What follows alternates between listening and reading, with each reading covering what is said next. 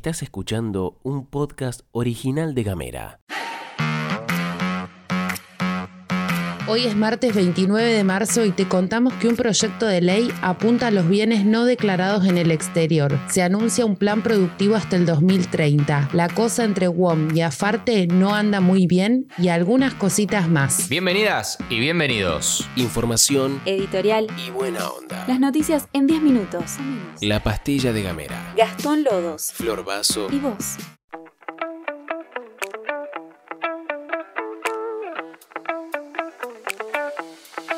Arrancamos en el Senado Nacional porque el bloque del Frente de Todos presentó un proyecto de ley que propone crear un Fondo Nacional para la cancelación de la deuda con el FMI. La idea de esto es que quienes tengan bienes en el exterior que fueron fugados y no están declarados ante la FIP, esto dice el proyecto, realicen un aporte especial de emergencia. Los alcanzados por esto deberán realizar un aporte del 20% de sus bienes no declarados que deberá ser abonado en dólares. El proyecto indica que, en el caso de declarar los bienes pasados los seis meses de la entrada en vigencia de la ley, la alícuota subirá al 35%. Y agrega que quienes no se allanen al pago de este aporte corren el riesgo de tener una pena en prisión tal como lo estipula la ley vigente. Por otra parte, la normativa también alcanzará a quienes hayan hecho un cambio de residencia fiscal a otro país, cuando el verdadero centro vital de intereses continúe siendo la República Argentina. Por ejemplo, el caso Halperin de Mercado Libre. El proyecto plantea también usar la figura del colaborador, que se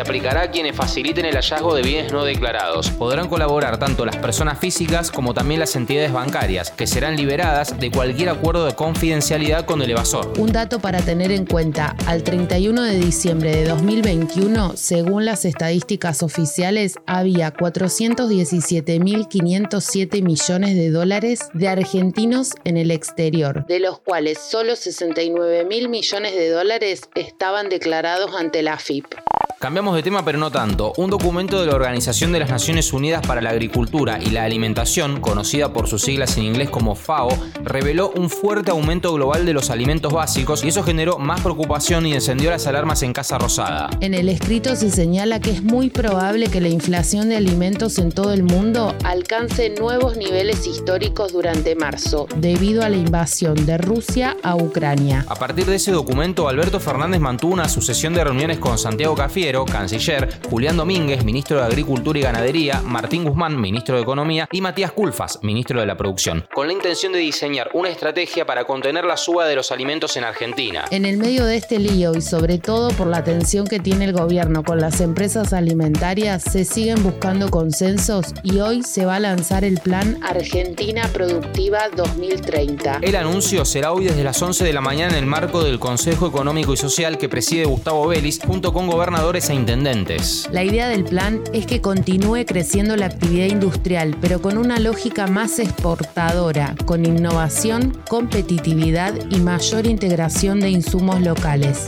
Como te contamos la semana pasada, la UOM Río Grande votó por ir al paro por 24 horas, que comenzó ayer a las 23 y concluirá hoy a las 23 también, en rechazo a la propuesta salarial de Afarte que replicaba el acuerdo nacional de un 45% en tres cuotas. Quien habló sobre esto fue Federico Helmeyer, presidente de Afarte, que expresó que fue toda una novedad lo que se alcanzó en la paritaria nacional y agregó que por lo que dicen los medios, pareciera que a la UOM Río Grande esto le es insuficiente y no sé qué decir, porque en este contexto es una negociación muy alta. Además, Helmeyer afirmó que desde Afarte habían tenido tres reuniones con la UOM, dos antes de las elecciones tanto a nivel seccional como general y una posterior a la elección de seccional cuando todavía no teníamos novedad del cambio del Secretariado Nacional.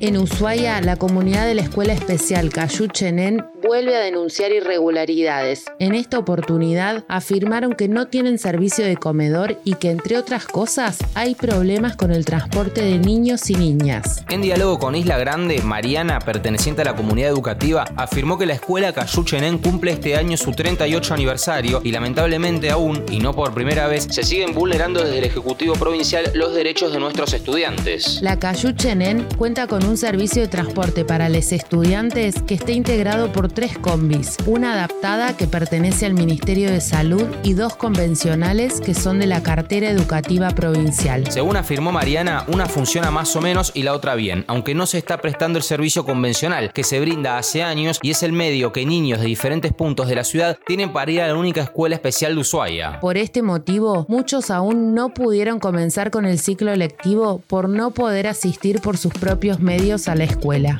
Retomamos un tema que te contamos hace un tiempo y tiene que ver con la causa judicial en Brasil que tiene como imputado por abuso sexual al actor Juan D'Artés. Ayer, la justicia de San Pablo ordenó dar continuidad al juicio. De esta forma, quedó revertida la decisión previa que llamaba a frenar el proceso en el ámbito federal e iniciar uno nuevo en el ámbito del Poder Judicial Estadual. Los jueces del tribunal acaban de corregir su decisión y pronunciarse diciendo que el juicio vuelve al estado en que estaba, que la competencia es federal. Este es un gran paso. Ahora seguimos trabajando porque la justicia sea realmente justicia. Esto lo dijo la denunciante Telma Fardín en sus redes sociales.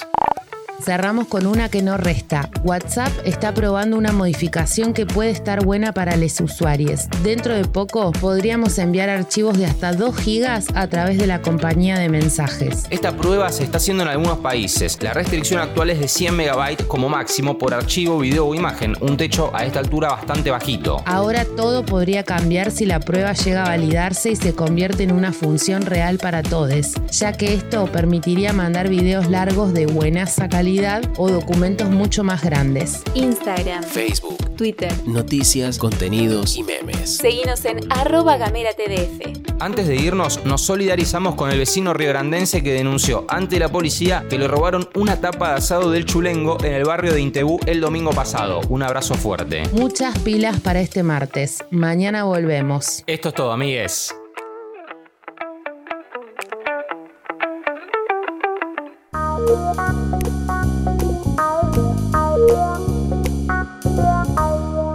Estás escuchando un podcast original de Gamera.